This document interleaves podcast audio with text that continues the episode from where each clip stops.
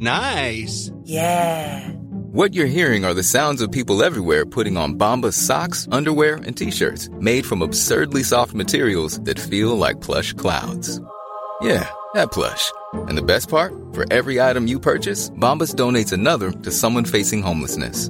Bombas. Big comfort for everyone. Go to bombas.com slash ACAST and use code ACAST for 20% off your first purchase. That's bombas.com slash ACAST. Code ACAST.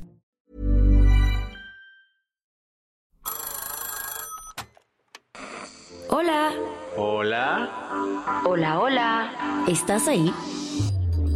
¿Quieres saber lo que está pasando en tu país y en el mundo en pocos minutos? Te lo cuento.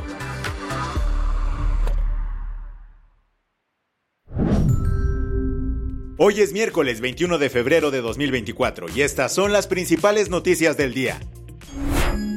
Te lo cuento. Un enfrentamiento entre grupos criminales cobró la vida de al menos 17 personas en Guerrero. De acuerdo con reportes locales, una balacera se desencadenó entre presuntos miembros de los Tlacos y la familia michoacana, dos de los principales grupos criminales que operan en el estado. La masacre ocurrió este martes en el municipio de San Miguel Totolapán, cerca de la frontera con Michoacán. Se trata de una zona disputada entre los Tlacos y la familia michoacana.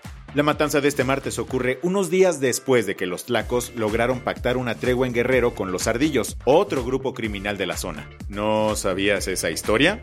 El martes pasado, el sacerdote José Filiberto Velázquez Florencia, quien dirige el Centro de Derechos Humanos Minerva Bello, fue el mediador clave que facilitó esta conversación directa entre los líderes de ambos grupos. La negociación fue vía telefónica y aunque el padre Fili, como le conocen, no estuvo en la llamada, le contó a Milenio que y pues hubo un puente ahí, una comunicación que logró que pudieran ponerse de acuerdo y hacer una tregua de no enfrentamiento y respetarse los territorios. Los territorios en específico que entraron en la tregua son los de la capital del estado. Y es que los tlacos y los ardillos mantienen una violenta disputa en Chilpancingo por el control del mercado, pero no solo de drogas, sino de un montón de negocios que el crimen organizado controla en la zona. Como contó el sacerdote en entrevista con Azucena Uresti para Fórmula, Respetarse sus negocios, ¿cuáles son, padre? Porque no hablamos de tráfico de drogas, evidentemente, hablamos de transporte. Yo creo que ayer lo, lo, lo, confirmó don César. Eh, la carne es un negocio, el pollo es otro negocio, el huevo es otro negocio, la carne es otro negocio, los abarrotes y el transporte. En esa misma entrevista, el padre Fili aclaró que unas semanas antes hubo otro intento de diálogo, pero entre los flacos y la familia michoacana. Aunque ahí no se llegó a ningún acuerdo, el padre aseguró que... No es que haya sido un fracaso, eh, eso ayudó a que se siguiera habiendo una comunicación entre los dos grupos en espera de que se pongan de acuerdo. El padre Filiberto ha reconocido en varias ocasiones que en medio de estos acuerdos el gobierno no ha tenido vela en el entierro, dejando que los cárteles impongan su ley en la zona. Durante su mañanera este martes, el presidente López Obrador reconoció el poder que tienen estos grupos criminales para movilizar a la gente. Y tras ser preguntado si este poder es suficiente para acordar una tregua en Chilpancingo, AMLO aseguró que Sí, tienen, tienen este, bastante capacidad de movilización. Hace como seis meses, ocho meses, tomaron Chilpancingo con mucha gente, no sé, mil, dos mil, y estaban buscando eh, un enfrentamiento. Agregó que la respuesta de su gobierno ante esta situación fue no caer en la provocación. Se retiró la Guardia Nacional porque querían la confrontación. Entonces tomaron Chilpancingo. ¿Qué más hay? Emilio Lozoya ya no es un interno más del reclusorio norte. Este martes, un juez federal le otorgó la prisión domiciliaria al exdirector de Pemex. Emilio Lozoya llevaba casi tres años en prisión preventiva, pero el juez Gerardo Alarcón cambió su medida cautelar para que lleve su proceso penal en libertad, al considerar que no hay riesgo de fuga. ¿Y no se va a fugar? Estaría difícil, porque Lozoya entregó su pasaporte y aceptó permanecer localizable. Además, le pusieron un brazalete electrónico para monitorear que no salga de la Ciudad de México.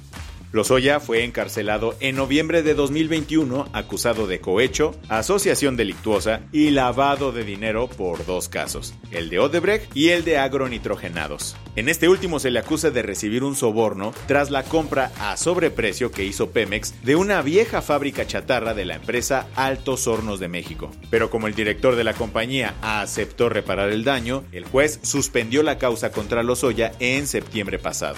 Como sea, Lozoya continuó preso por el caso Odebrecht, en el que es acusado de recibir sobornos a cambio de entregar contratos a la constructora brasileña. La decisión de ayer fue sobre este expediente.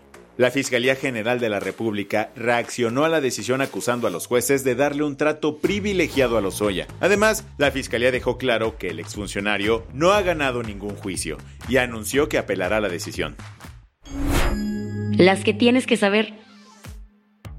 A días de soplar 61 velitas, Xochitl Galvez se adelantó a los festejos de una manera especial.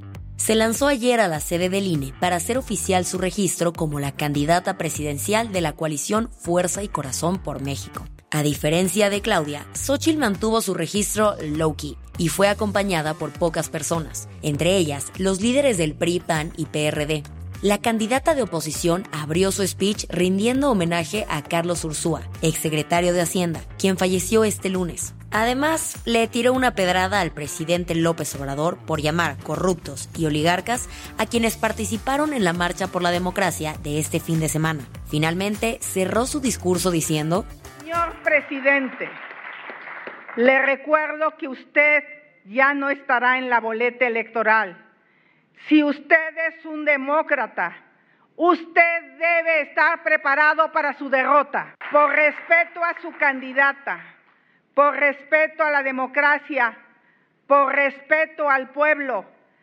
saque ya las manos de esta elección.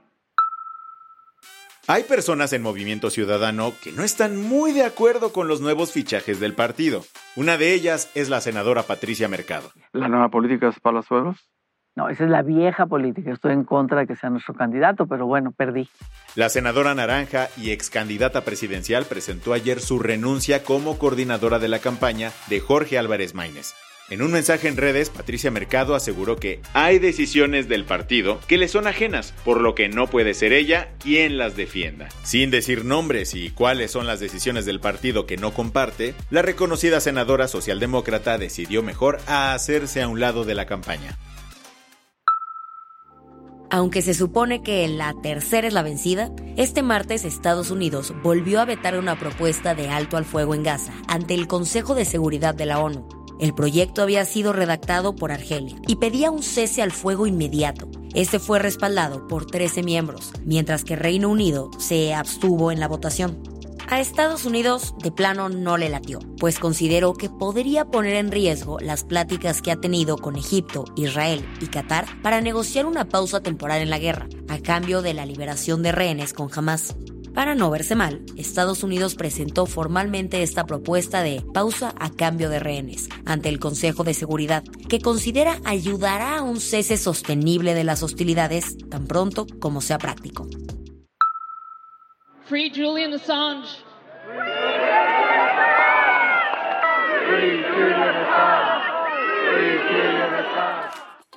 Estas propuestas se escucharon ayer afuera del Tribunal Superior de Londres. La primera que pide la liberación de Julian Assange es su esposa Teresa.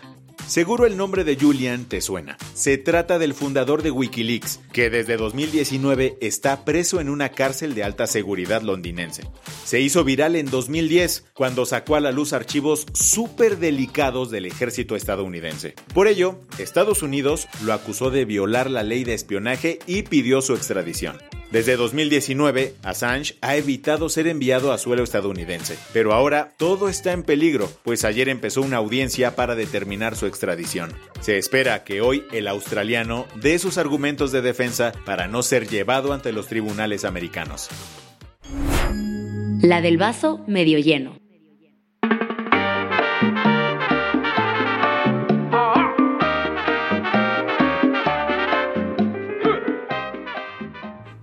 Si eres fan de echarte unos pasitos de baile prohibidos al ritmo del cha-cha-cha, el mambo o la cumbia, esta noticia te alegrará el día.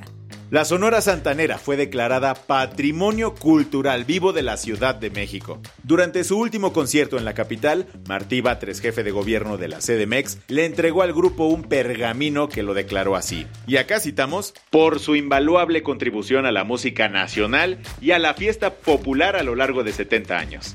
La Sonora Santanera fue fundada por Carlos Colorado Vela, un gran trompetista de Tabasco, que falleció en 1986. En su honor, su esposa recibió el reconocimiento y dio las gracias en su nombre.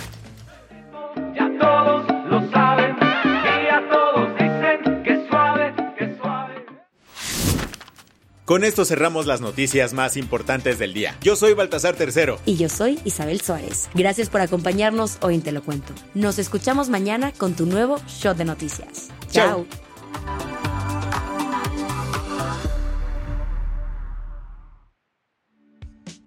Este noticiero es una producción de Te lo cuento. El guion de este episodio estuvo a cargo de Aisha Al-Janabi. Paula Gándara es la editora del guion y la dirección editorial es de Sebastián Erminger. Gelue Santillán es la directora creativa y el diseño de sonido está a cargo de Alfredo Cruz. Si quieres estar al día, nos encuentras como arroba te lo cuento en Instagram, TikTok, Snapchat y Twitter.